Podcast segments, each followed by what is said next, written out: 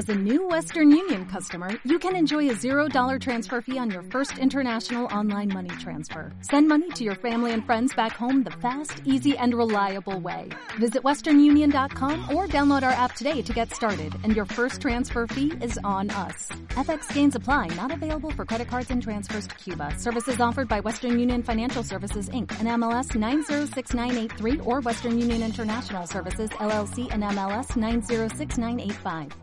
Ciudad Autónoma de Buenos Aires transmite arinfo.com.ar Más que una radio. arinfo.com.ar Más que una radio. Ya comienza el programa que todos esperan. El Príncipe, con la conducción de Jorge Santoro.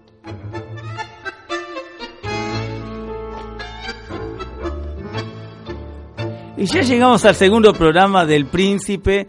Tuvimos este, invitadas e invitados especiales la semana pasada. La Julia Gorosito y Orquesta estuvo muy lindo. Mucha gente me felicitó. También por, eh, por los análisis políticos, las analogías con el ajedrez. Hice una analogía política comparando el juego ciencia, el deporte de la mente, que es muy sano, aparte de que hace desarrollar el pensamiento lateral, entre otras cosas táctica, estrategia, no en vano lo estudian los militares, para hacer estrategia, no en vano lo estudian los directores técnicos para cómo mejorar la estrategia ante un partido. Dentro de poco se viene la revancha, en este caso va a ser Boca River y a ver quién llega a la final, ¿no? La gran final. ¿Se juega en la Argentina o se juega en España? Ah, espero que se juegue en Argentina, ¿no? El 3 se jugó en España, fue algo bizarro, era la Copa Libertad de América y se jugó en Europa. Algo, la verdad, que solo, acá pasan estas cosas. Bueno, primero vamos con la pálida y después les presento a, mis invitadas especiales. El dólar 55.90 cerró para la compra, 59.40 para la venta, pero hubo pico de 60, 61, 62, acá tengo el euro, 62, 68 para compra, 66, 80 para venta, el dólar mayorista 57, 65, 57, 85 y el real 13.30, 15.03.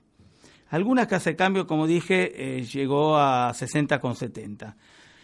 El riego país volvió a subir, subió un 1% con respecto a ayer. Qué novedad, ¿no? Estamos en 2.124 puntos básicos. Y usted dirá, para la renovada audiencia que no sabe, ¿y qué es el Rigo País? Todos hablan de Rigo País, lo dan por sobreentendido que todos sabemos que es el Rigo País. Es todo riesgo inherente a las inversiones y a las financiaciones en un país respecto en contraste con otro. El Rigo País es el Rigo que de inversión económica debido a solo factores específicos y comunes a cierto país. Por ejemplo, la Argentina y otros países están en vías de desarrollo. Los países desarrollados tienen un riesgo país diferente porque son países confiables económicamente. La Argentina, la, verdad, lamentablemente, y no porque tiro pálidas, es la triste realidad, sino fijémonos la historia reciente. El año pasado todo andaba, bueno, los tarifazos nos mataban, tanto el transporte público como la luz, el gas, el teléfono, todo, todo lo que ustedes quieran. Pero abril y agosto del año pasado no vino un cisne negro, vino una manada, un zoológico de cisne negro. Y después este año ni hablar, este año ya fue el remate total. Entonces, yo quiero hacerles un jueguito. A ver, y acá que tengo a mis amigas que ahora las voy a presentar, pero antes, a ver, eh, ¿ustedes vieron la película animada buscando a Nemo, la primera y especialmente la segunda, que Dory tenía ese problema, de memoria, todo ese tipo de cosas, ¿no? Y bueno, yo creo que este gobierno especuló con que los argentinos teníamos ese tipo de problema. ¿Por qué?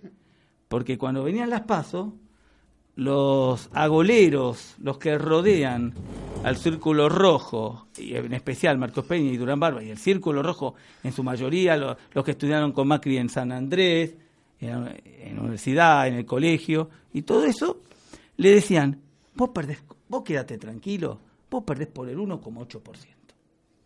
Así le decían. Y el tipo, cuando hizo el acto, antes que hizo papelones, ¿eh? cuando hizo el acto de la rural, hizo el acto en todo lado, diciendo, pierdo por 1,8, pierdo la primera vuelta y gano en la segunda. Es decir, un tipo que del fracaso quiere hacer un éxito, tenemos problemas. Tenemos problemas cuando una persona promete un montón de cosas en el 2015, la gente le ratificó la confianza, ya había venido los tarifazos, pero le dio confianza, seguí, y, y lo peor que le pudo pasar a Argentina fue que ganara en el 2017. ¿Por qué?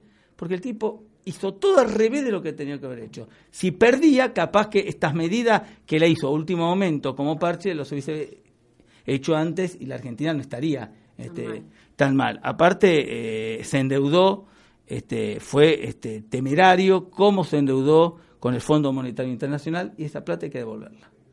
¿Eh? ¿Y quién la va a pagar? El gobierno que viene, tanto sea él como los Fernández.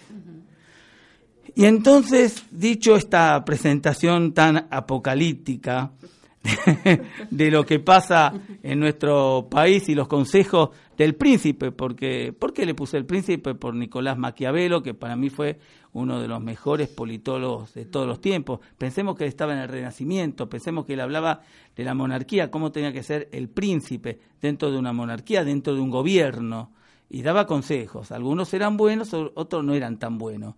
Y hay, y hay gente que se equivocó. ¿Por qué? La frase más famosa de Maquiavelo no la, no la dijo Maquiavelo. El fin justifica los mm. medios. El fin justifica los medios, lo anotó Napoleón en la última página del libro El Príncipe, como para decir, y nosotros nos preguntamos, ante, ¿qué significa el fin justifica los medios? Que no importa qué hagamos, total de obtener un resultado. Y es peligroso. porque el fin justifica los medios, pero no lo dijo este, nuestro querido amigo que nos va a acompañar toda semana, porque a decir en distintos programas frases de Nicolás Maquiavelo, eh, un grande que nació en Florencia. Y bueno, y vivió en una época, ¿y por qué lo que él dijo en ese libro y en otros libros coincide con lo que pasa ahora? Mirá qué pasó, hubo agua debajo del puente, ¿no? Y él hablaba aparte de un príncipe que puede ser un gobernante de esa época y coincide casi en todo lo que hacen los gobernantes ahora. Qué raro, ¿no? Mm. Es para pensar. Es para pensar. ¿Por qué los griegos pensaban todo lo que pensaban antes de que viniera el siglo cero después de Cristo, antes, tres mil años antes de Cristo? ¿Por qué lo pensaban? Era, e, era, eran videntes, eran, ¿cómo puede ser? Y lo mismo Nicolás Maquiavelo, que lo que planteaba es lo que está pasando. Entonces, hecha la presentación tan apocalíptica del programa, El Príncipe no siempre es tan negativa, este, vamos un avance y volvemos con la presentación de nuestras invitadas especiales. Si querés recibir los mejores consejos para ser un buen gobernante y además estar al día con la economía, política nacional e internacional, escucha El Príncipe con la conducción de Jorge Santoro. Todos los martes de 20 a 21 horas por Arinfo. Ah, volvemos, volvimos, volvimos al aire y ahora está la presentación de rigor. Tenemos a mi izquierda, tengo a Mariana Rizo y pasando a Mariana Rizo está Karina Luna, que vinieron muy, muy, ni bien le dije a Karina, ¿querés venir? Y voy a cambiar el horario de clase de una alumna para poder venir a tu programa. Es un honor, la verdad, que haya hecho una cosa así. No siempre pasa. A veces este, me han clavado varias veces, vinieron y no tengo un plan B. Nuestra producción está empezando, nueva, nueva, ya no tengo socio, tengo nadie. el único socio que tengo es a mi hermano y a pulmón estamos haciendo todo. Entonces, bienvenidas Karina Luna y Mariana Rizzo. Muchísimas gracias. Eh, cuéntenme un poco cómo empezó esta aventura de estudiar el canto y más el lírico, que no es tan común, eh, pero es, es este, le encanta al público de todo el mundo. Sí, bueno, en mi caso eh, fue un poco sin esperarlo, tampoco es que yo lo quería hacer de entrada, sino que desde chiquita canto y también entré a un coro muy chica a los 13 años, un coro que cantaba muchísimo, el coro de la Cruz Roja Argentina, y estuve ahí cuatro años. Y en el último año que estuve en el coro, em, por gente que me dijo, ¿por qué no estudias canto? eh, me presentaron un maestro del Teatro Colón, Armando Miotto, y fui, yo ni idea, este, y me, me hizo vocalizar y ahí me dijo, ¿y vos qué querés cantar? Me pregunta. Entonces yo le pregunto, eh, ¿qué puedo cantar? Y me dijo, lo que quieras, si querés cantar ópera, cantar, ¿en serio puedo cantar ópera? Sí, bueno, le dije. Y así fue, en realidad, no fue, fue un poco más de, de, casualidad, pero bueno, eh, ya había empezado a tomar clases, así que, y después, bueno, estuve con él tres años, después entré al Conservatorio Manuel de Falla, Perfecto. Eh, y después seguí, bueno, con maestros del Teatro Colón y cursos, masterclass y bueno, todo lo que uno hace durante toda la vida, porque esto no se termina, esto es un, estudio constante, ¿no? Uno no, no es que llegó a ningún lado, sino que esto eh, es una continuidad, ¿no? ¿Y vos qué le enseñas a los alumnos? Eh, principalmente les enseño a tener confianza en su instrumento, porque mm, hay mucho mito también detrás de lo que es una voz lírica. Eh, mucha gente piensa que uno nace ya cantando así. De hecho, la mayoría de la gente que viene a querer tomar una clase me dice, no, lo que pasa que, bueno, claro, a vos te sale porque vos ya tenías la voz así. Y en realidad eh, es un entrenamiento muscular, ¿no? La, la voz humana, eh, las cuerdas vocales están este, en la laringe. Sí eh, que las contiene, que son unas paredes musculares. Y como todo entrenamiento muscular, de memoria muscular, eh, requiere de práctica y de disciplina. Y hay tres puntos básicos que son los que más se ven en una técnica. Eh, la respiración, el apoyo diafragmático y la, la, fonación de donde va a resonar, ¿no? Los resonadores. Claro. Y con esas tres pautas... Es como una caja de resonancia. Es el que el cuerpo todo es una caja de resonancia. Sí, sí, así es. Así es. Y bueno, es un entrenamiento que, por supuesto, requiere disciplina y constancia. Y constancia. Y vos, Mariana, contame un poquito. Hola, Jorge. ¿Qué tal? ¿Cómo andás? Bien. Em, bueno, en mi caso, la música siempre me acompañó desde chica. Sí. Y no em, con varios otros estilos. O sea, yo empecé a estudiar eh, jazz en realidad y estuve en un coro gospel. Eh, y bueno, luego este, la conozco a Karina, que fue mi primera maestra de canto, y ahí donde nos conocemos y, ahora somos amigas y hacemos los conciertos. Y un poco, digamos, eh, ella me impulsó a, al mundo de la lírica. Mm. es tan apasionante, ¿no? Es apasionante y hay que dedicarle mucho tiempo, pero bueno, y respeto y, bueno, dedicarle la vida. pero bueno, digamos, es hermoso, ¿no? O sea, es como que es la alegría. Eh, cuando vos empezaste el programa, sí. Eh, diciendo todas las catástrofes, por ponerlo así. Pero te gustó igual, como la dije, ¿no? la dije me gustó, me encantó. No, pero llevándola a la comparación de nuestra conversación, eh, la música es como todo arte, ¿no? Es, es em, una parte que te salva, ¿no? En, sí, totalmente. de tantas cosas que... Relaja. Sí, y... ¿Es el alimento del alma? Y, y soñas. Y soñas. y puedes tener eh, como todo, la pintura o el cine, o sea, te distraes de todo eso y, y además te nutre el alma. Entonces, por supuesto. Eh, nada.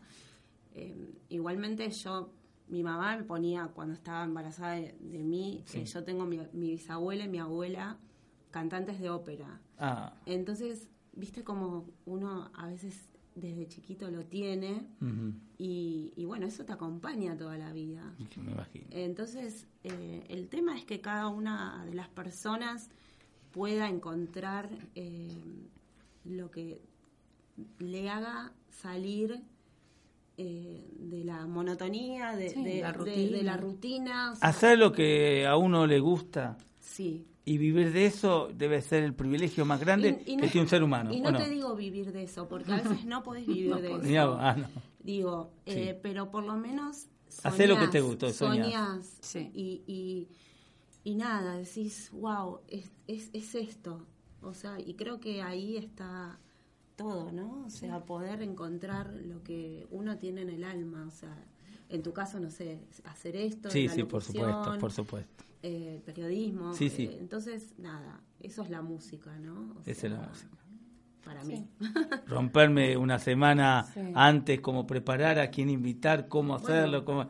eh, todo tiene su preparación. Sí, sí. sí. Y, digamos, y es lo que a vos te hace bien y, Exacto. y bueno, y llegás a la gente, está bárbaro. Sí. Bárbara. Bueno, vamos a dos avances, operadora, para encontrar el track de los temas que vamos a escuchar, por favor.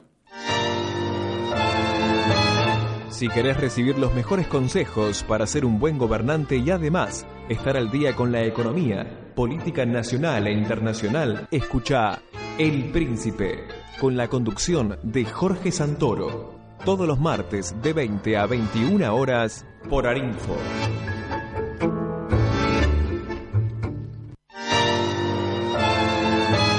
Si querés recibir los mejores consejos para ser un buen gobernante y además estar al día con la economía, política nacional e internacional, escucha El Príncipe, con la conducción de Jorge Santoro, todos los martes de 20 a 21 horas por Arinfo.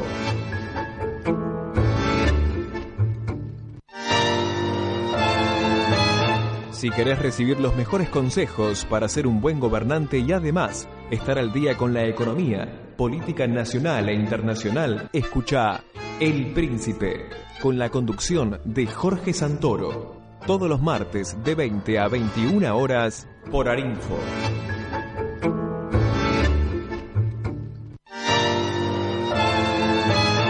Si querés recibir los mejores consejos para ser un buen gobernante y además estar al día con la economía, política nacional e internacional, escucha El Príncipe, con la conducción de Jorge Santoro, todos los martes de 20 a 21 horas por Arinfo.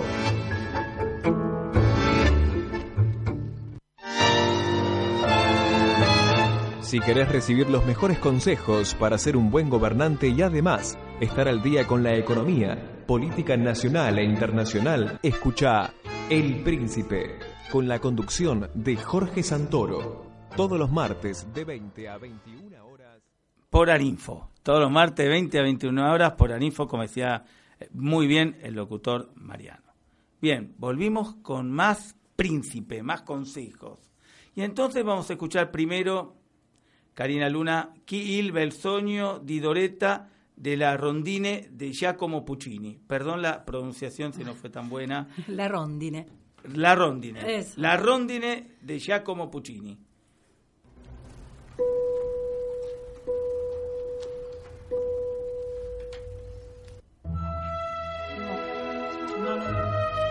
¿No?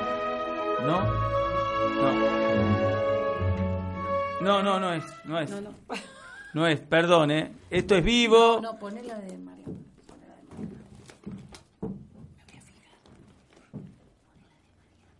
Ah, bueno, ponela de Mariana, este, mientras tanto, es mientras está buscando. Omio Babino Caro. Omio Babino Caro.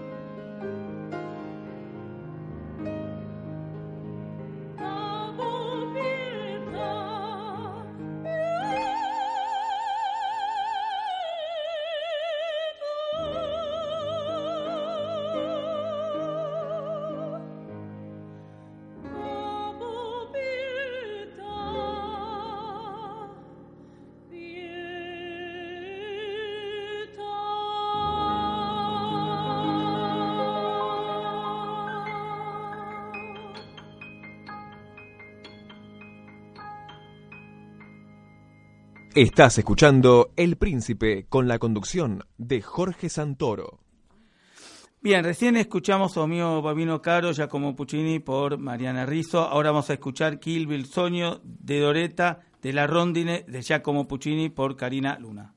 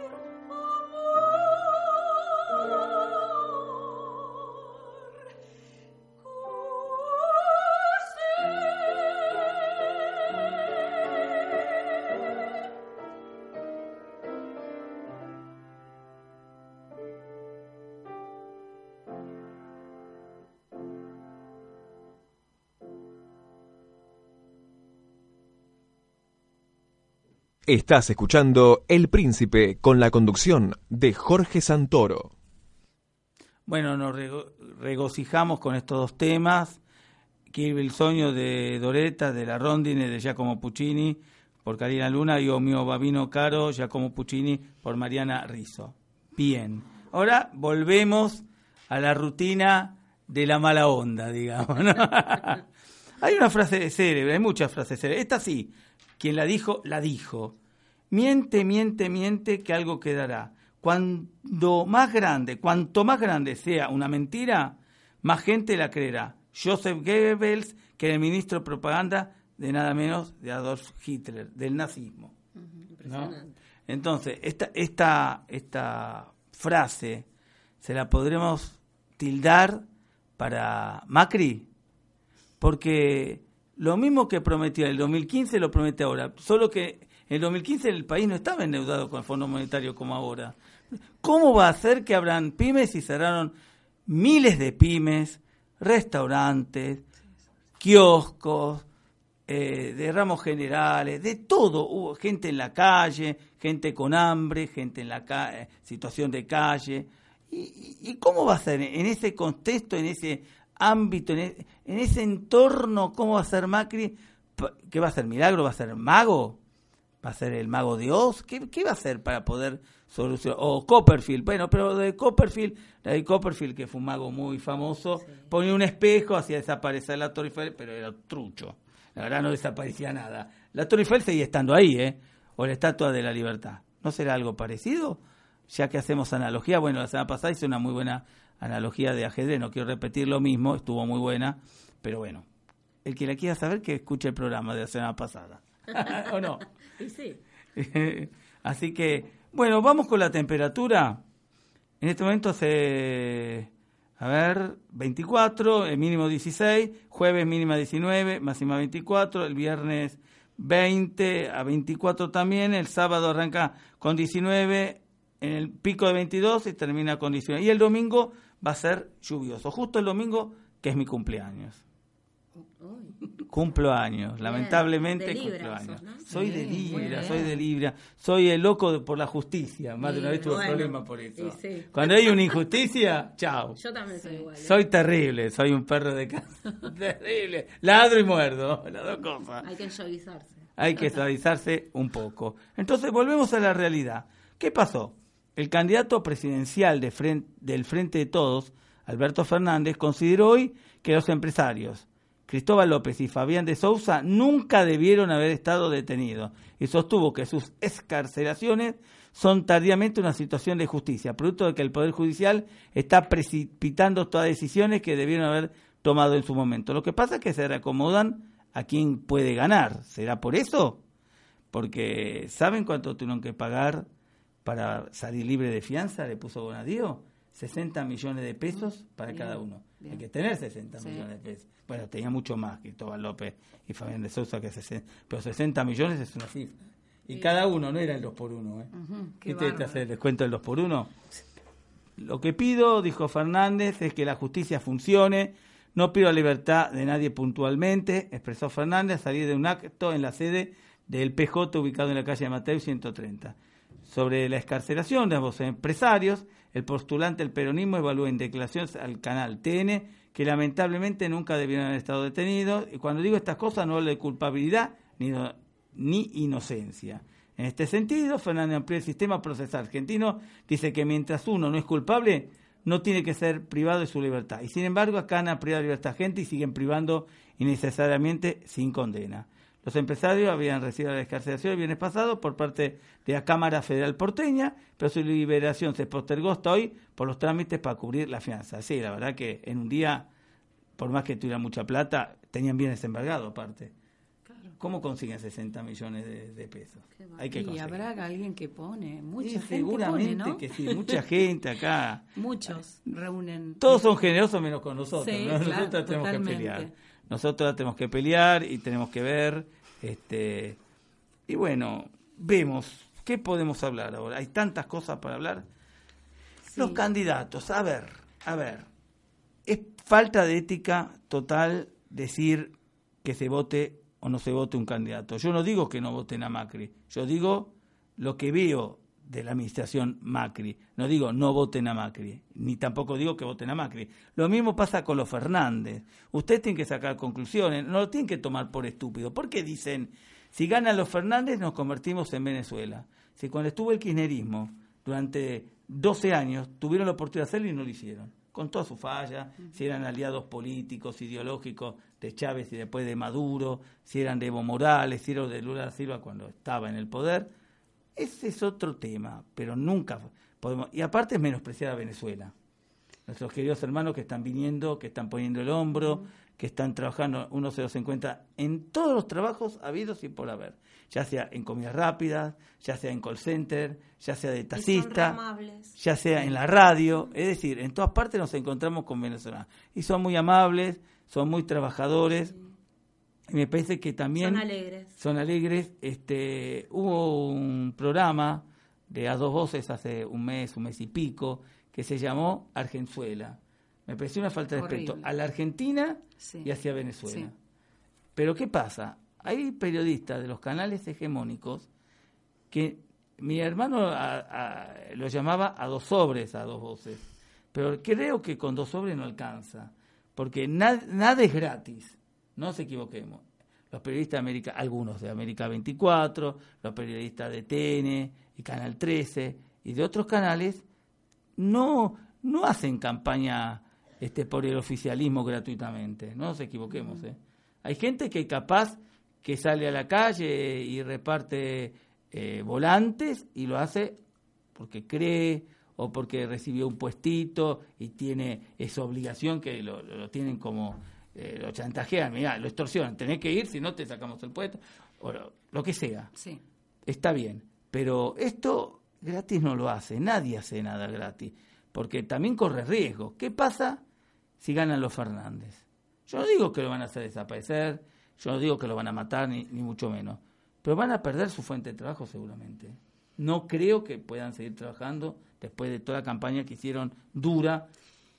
Yo he escuchado a muchos Sí. eh, que se un poco Algunos como están dicen, dando- panquequearon. Sí, panquequearon. como dicen. Pero ¿eh? ¿sabes lo que pasa? Que hay gente que tiene memoria y entonces... No, no, totalmente, Sí, pero a mí me llamó la atención del día que, que se supo el día después, el, el- del, del 12 de agosto, que se supo que el, el- el 12 de agosto, que fue el día después de las Exacto. elecciones, eh, a mí me sorprendió ver canales, eh, esos canales que decís que Sí. hablaban eh, siempre a favor de Macri, hablando todo lo contrario, es decir, totalmente Claro. este, casi ofendidos de cómo el presidente había hablado en la conferencia a la noche. Es que fue muy agresivo. Pero, pero a lo que yo me refiero, Sí. gente que antes... No puedes cambiar de un día para otro de esa manera. Exacto. A mí me llamó mucho la, Llamó la atención. atención, Es como dije, mm, El presidente estuvo agresivo igual.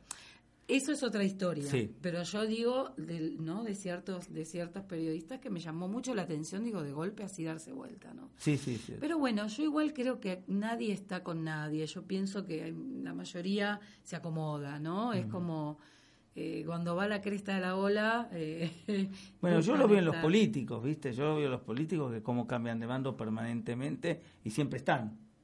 Hay políticos que del 83 no lo puedes sacar. Es que yo no, yo creo que a- al día de hoy no apareció nadie que realmente quiera sacarnos adelante. Ujú. Ese es mi pensamiento. O sea, por ahí es un Es sueño. difícil creer en alguien. pero es muy difícil creer en alguien. Realmente Sí. pienso eso. Eh, veo cómo estamos y me da mucha lástima y creo que con el país que tenemos no Exacto. tendríamos que estar así. No tenemos que estar así. Tenemos todo para... Tenemos Para todo. estar bien. Dios nos dio todo, pero nos dio argentinos, lamentablemente, ¿no? Que somos ¿Qué sé nosotros mismos. Somos nosotros Sí. mismos, porque está bien. Cuando pasa un terremoto, cuando hay una inundación, el argentino siempre es solidario. Re solidario. Muy solidario, y es bueno. Pero por otro lado está el argentino sin vergüenza, ventajita, que lo que pueda sacar ventaja, se pasa una luz roja y se puede coimear para no pagar la multa. De, de eso, eso es lo mínimo. Hay muchas cosas más graves. Y entonces decimos, si en ese minúsculo círculo pasa eso, en los estratos más grandes que se manejan Claro. miles de millones de dólares Sí, sí. por año, el Producto Bruto Interno y todo eso, ¿cómo no va a pasar las cosas que vimos que pasaron? Es que la corrupción está en todos La corrupción, lados. la Desde corru- lo más pequeño Sí, hasta... Es decir, todos podemos ser corruptos en algo sí, y de hecho la mayoría eh, somos corruptos en alguna cosa. Alguna vez uno hizo algo que no... exacto. eh, Por supuesto, no al nivel... no, no, a No, ver, pero es... hay como- mucha gente que se queja de los de arriba, pero por ahí No da el se- ejemplo. No da el ejemplo. No, el ¿no? ejemplo, sí, sí, sí. sí. El colgarse del cable. Ahí está. O de la Eso es corrupción. Sí, es corrupción. Eh, Sí, sí, ¿no? por supuesto. No se estás robando millones, pero es una corrupción. Pagarle al de Metrogas para que te dé el gas antes, Sí. al inspector cuando te Por cortan en el por edificio. supuesto, por supuesto. Eso es corrupción, Es corrupción también, también, pero no, sí, la sí. gente eso no lo ve como corrupción. No, no lo ve, lo ve como Pero algo eso natural. es- bueno, eso es corrupción. Claro. Entonces la corrupción está en todos lados. ¿Y por qué el argentino cuando viaja al exterior se comporta de otra manera?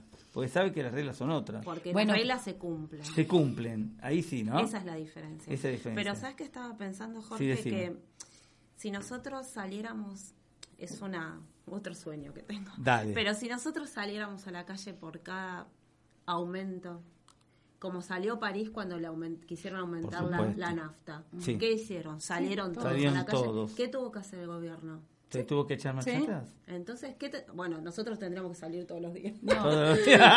Pero te quiero decir- acá hay otro problema. Pero te quiero decir, si, si la gente se uniera realmente... Es que ese es el tema. Por darte un ejemplo. Acá está la grieta famosa. Bueno. Entonces nunca no se une. ¿Vos te acordás lo del Se tomate en algún momento que salía tanto? Sí. Si pasaba en Europa o en Estados Unidos ni lo compraban. Y no. Y se lo tenían que tirar. O lo bajaban el precio o lo tiraban. Sí. Sí. Pero ahí se unen todos, acá no. Eso es lo que nos Eso falta. es a lo que nos falta. Igual hay algo que yo puedo Sí, acotar. sí, por supuesto. que nos quedamos tan emocionadas el domingo que vos viniste a vernos en la iglesia, la Catedral Ortodoxa Rusa. Sí. Eh, gente muy amable, bueno, su organizador Norberto Casella, que es maravilloso como organiza todo el tema de lo que es artístico dentro de, del predio de la iglesia. El padre Alejandro, que es amoroso, que no siempre va a escuchar a todos los conciertos, pero es una persona totalmente este, entregado a, a darnos la posibilidad, muchos artistas, para que vayamos. Pero a mí hubo algo que, que me, me emocionó muchísimo, no solo el cariño de la gente Sí. que agradece, sino que el Norberto nos explicaba que el padre le había comentado que gracias a, a lo que la gente lleva de, de Alimentos no alimentos no perecederos. perecederos, que siempre se pide antes de los conciertos, cuando se promocionan, que la gente no hay entrada que pagar, Claro. pero sí sí pueden llevar un alimento. Gracias a esos alimentos funciona el comedor en la Catedral Ortodoxa Rusa. Es decir, gracias a la solidaridad de la gente que va a ver a los artistas. Entonces, hay ciertas cosas que sí nos unen. Sí. Y entonces un poco yendo, ¿no? al tema del arte y de la música y, y de cómo, bueno, hay instituciones in- importantes que eh, ponen este, el espacio Sí. y ponen el, el trabajo también humano y da, abren sus, sus puertas para los artistas y los artistas vamos desinteresadamente y solo se le pide al público si puede traer un alimento y eso funciona gracias a ese público. Eso es maravilloso. Muy Entonces, bueno. Pasan estas cosas también, Sí, ¿no? sí, hay que decir también Sí. la otra Argentina, hay dos Argentinas. Sí, sí. ¿no?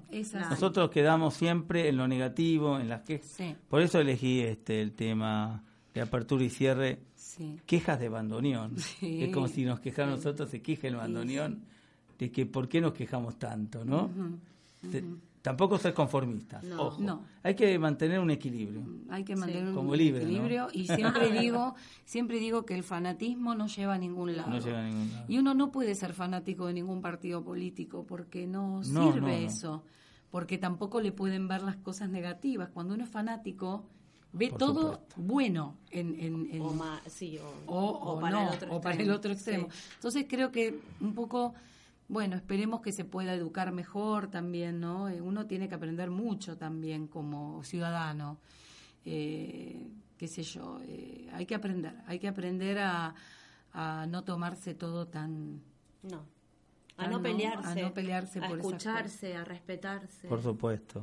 a respetar las diferencias. Sí. Todos podemos pensar diferente, pero realmente Sí. eh, tenemos que luchar por un fin común, ¿no? Yo Digamos. creo que la Argentina no sale adelante porque el gobierno que viene, el anterior si hizo algo bien, lo deshace. Es un tema. No Sí. llaman a la unidad, sino por el contrario, el que es oposición se opone y pone piedras el camino. Totalmente. Y el que es oficia- oficialista se cree que es el dueño del mundo y se lleva sí. puesto todo. Por eso digo, Entonces eso educación. se tiene. Eso, eso. Eso Y memoria. Y, Y- memoria, memoria, porque como decía del, del pez de Dori, que se- tenía memoria corta, pero fue menospreciada, porque si, si los argentinos nos olvidábamos de lo que pasó el año pasado y parte de este año, y ganaba Macri, entonces ya era peor que el, pesca, el PCS, porque ya era un problema serio, ¿no? Yo no tengo nada en contra de, de Macri. Es más, yo en el 2015 lo voté, pero, y bueno, me arrepentí, está bien. Pero estoy marcando las cosas que él prometió Exacto, sí. y no cumplió. Él criticaba el tema de los planes sociales y dio muchos más planes sociales que los 12 años del kirchnerismo, por ejemplo. ¿Por qué Pichetto, que estuvo más de 20 años en la bancada de senador por el peronismo, de la noche a la mañana, antes de pasarse, seis meses antes, cinco meses antes, decía que era un kirchnerismo blanco por el tema de los planes sociales, que a los planes sociales habían dado más aumentos que a los empleados públicos, que habían cerrado pymes, que si había una elección Macri perdía seguro. Y de pronto lo llaman y al primer, no creo que haya sido un único llamado, y va. Bueno, por lo que hablábamos, la gente se pelea defendiendo a uno y a otro y entre ellos este, de repente se pueden arreglar las situaciones. Claro, era opositor hasta, ¿Y ahora ayer y, ahora no. Por ejemplo, toquemos otro tema, la 125. ¿Se acuerdan de la 125? Martín Lustó fue el ideólogo de la 125. Y ahora se postula senador, pero en su momento se postuló en contra de Horacio Rodríguez Larreta, que casi gana con el voto electrónico que bizarro, porque ahí hubo metida de Garfio, pues yo, yo fui autoridad de Messi, te puedo asegurar que no podían sacudir la máquina, se descomponía la máquina, venía un tipo, interrumpíamos el voto hasta que vinieran, coincidían la cantidad de votantes, pero yo no tengo garantías que coincidiera el voto electivo, a quién votaron cada uno, porque la verdad era dudoso. Y el tipo, ¿qué pasó? Y antes de eso, había sido embajador en Washington con Macri. Entonces, un tipo que cambia de acuerdo a, las conveniencias es radical, pero se pasa, primero es opositor, mañana no es opositor, primero estuvo con Cristina, después...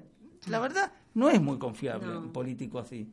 La verdad, son varios. Está bien, ya sé que son muchos, pero es para pensarlo, es para pensarlo. Sí, yo quiero igual que que haya como un manto de esperanza, pienso, ¿no? Sí, sí. Porque siempre eso, qué sé yo, sirve.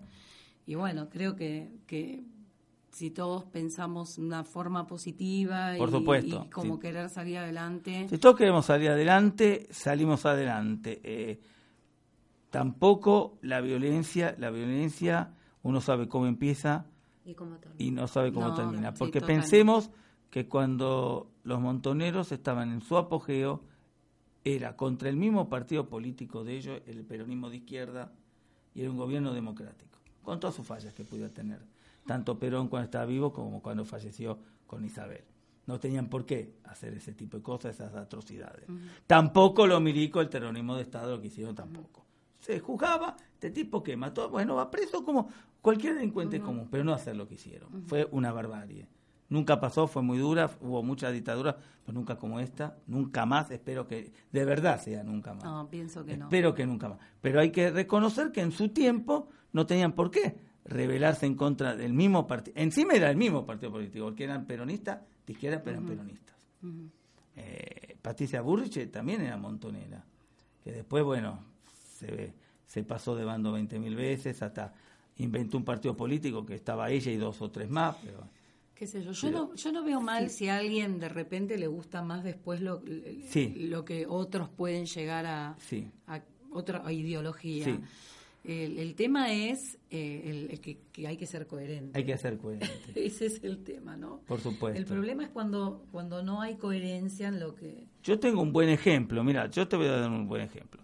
Luis Brandoni, cuando era joven, también tenía, ojo, no, nunca se levantó en arma, pero era peronista y de izquierda, sin levantarse en armas, ¿no? No era montonero, pero era peronista de izquierda. Se pasó al radicalismo y se quedó en el radicalismo. Siempre. Y fue funcionario público varias veces, fue secretario de Cultura de la Nación, fue diputado nacional, y el tipo sigue a los 79 años trabajando. ¿Por qué? Porque vive de su profesión. No robó un solo peso. Es un ejemplo. Uno puede estar de acuerdo sí no, o no de la forma, de, la forma, cómo defiende lo que sea. Pero es un ejemplo, la verdad, a seguir. No, muchos políticos podemos decir lo mismo. Bueno, es otra historia cuando se entra en la política, pienso yo, ¿no? No, claro. Hay muchos decisiones millonarios que no tenían un peso y de pronto tienen una posición económica que, que uno dice, ¿cómo pudo hacer tanta plata? Aparte son, son ambiciones de medida, porque vos fíjate, si vos fueras diputada y ganás 300, 350 mil pesos por mes, ¿robarías? ¿No te alcanzaría eso como para tener una buena vida? Tendrías un mejor tener, seguro, con mucho mejor tener vida, un auto último modelo, de alta gama, lo que sea. Pero, pero ya está, un country, y, y ya está, no necesitas este, no necesitas este robar. No, claro. Ah, me dicen que cinco mil. No, no, pará, no, son más. Empecé más tarde, ¿eh? Ojo, ¿eh? No, no, no, cinco no, ¿eh? Cinco minutos no, ¿eh? Un poco más, siete, dame siete. Dame siete minutos. Yo cinco no lo acepto, en serio. Pero vos con 350 mil pesos por mes, ¿no vivirías bien? Sí, claro. Bueno, sí, pero nosotros... Pero no robarías. No, bueno, pero el, el tema es que la honestidad Sí. Eh, está es- es- no tiene que ver con, con lo que ganás. Yo creo que la honestidad es la honestidad y el honesto es honesto, gane 300, gane 15, gane No, yo sé. 5 o, o estando en la calle pidiendo, porque esa gente, mucha gente pide porque no roba. Claro. Eh, ¿no? Y que se le echa la culpa no de que los que roban es porque son pobres, pero en realidad Se los están estigmatizando los pobres. por eso, entonces Eso digo, no la gusta. honestidad no tiene que ver con el sueldo. La honestidad, No, pero yo digo que con ese sueldo, obvio. uno que es no- un ser normal, Sí, sí, digo sí. en todo sentido, yo estaría chocho de la vida. Yo no tendría por qué. vale. Al lado de lo que ganan la Claro, mayoría de las yo personas. estaría- pero bárbaro, no tendría por qué robar un solo peso y trataría a través de la ley ayudar a la gente. Sí. Pero, eh, pero es la minoría, casi, casi. Sí. No existe. Confiemos que esa minoría Sí. eh, llegue. que, que sea cada vez más, ¿no? Les Que- baje una luz y bueno, puedan Sí. ver. No sé, la operadora me está torturando. ¿Cuánto Ah. falta, operadora? ¿Cuánto falta, operadora? No, dos minutos. ¿Me robaste por lo... ¿Tres? Ah, me das un minuto. Ah, cuatro, cuatro, no, ahora dijo cuatro. Ahora dijo cuatro, Ah, bueno, bueno, parece comunismo que hacía cuatro, cinco, claro. tres, ese jueguito, tres eran cinco, bueno. Este, antes que nada, estuvieron cómodas en el Sí, programa, les gustó el programa. gracias. Sí, gracias por invitarme. No, por favor, fue un honor que vinieran, y gracias a ustedes que vinieron, gracias por eh, haber estado yo el domingo, me gustó mucho. Gracias por venir. Contanos qué va a pasar el domingo que viene. Bueno, justamente el domingo que viene el- mi grupo que se llama Delirium Lyricum, que es un grupo vocal y que tiene que ver con mis alumnos más Sí. avanzados. Ujú.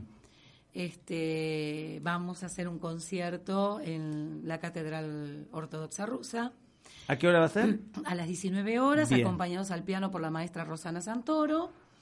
No te Eh, conmigo, ¿eh? Y a lo mejor, pero a lo mejor algún ancestro seguramente, Puede ya ser, de Italia seguro. Puede ser. Este, y vamos a hacer un, un repertorio variadísimo entre zarzuela, ópera, canzoneta, eh, dúos y arias. Muy lindo. Así que es entrada libre y gratuita. Y reitero, el tema de si pueden llevar un alimento No no, perecedero, perecedero como, por supuesto. como entrada, sería espectacular Sería porque se ayuda a mucha gente. Y- y después con Mariana seguimos, nosotras Seguimos siempre hacemos. eh, ya este, este año, este año eh. hicimos seis conciertos en la, la catedral. Pero en otro lado van a hacer concierto este año. eh, seguramente, Por porque ahí surge van algo. surgiendo y Me sí, van a sí, avisar, ¿no? Sí, Sí. vamos a avisar. Para ahí Vamos para. Navidad o para fin de Sí, año. seguro. Dale. Seguro. Qué bueno. ¿Cuánto tengo, operadora? Un un minuto. ¿Y qué hago en un minuto? No hago nada en un minuto. No se puede hacer nada en un minuto, ¿no? Ni jugar un picadito, ni. Bueno, no quiero decir cosas peores. No, no, necesito un poco más de un minuto, Chan, pero chan. bueno. Pero me alegra que hayan venido. Es el segundo programa eh, del Príncipe. Espero que tenga muchísimos programas Sí. porque todos me criticaban el tema de que no difundía el primer programa antes. ¿Pero por qué? Fallaba la invitada y quedaba mal. Claro. Prefiero difundirlo, yo hago al revés, lo, lo difundo después.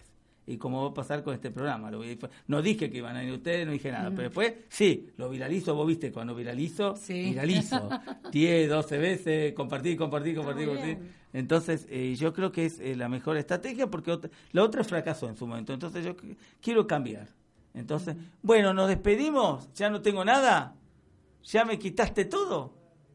Nos despedimos para la semana que viene, con más príncipe, más consejo de príncipe, listo. Gracias, chicas, por haber Gracias. venido. Gracias. Hasta la semana que viene. Buenas noches. Los invito a mi palacio el martes que viene para que reciban los consejos de El Príncipe, con la conducción de Jorge Santoro.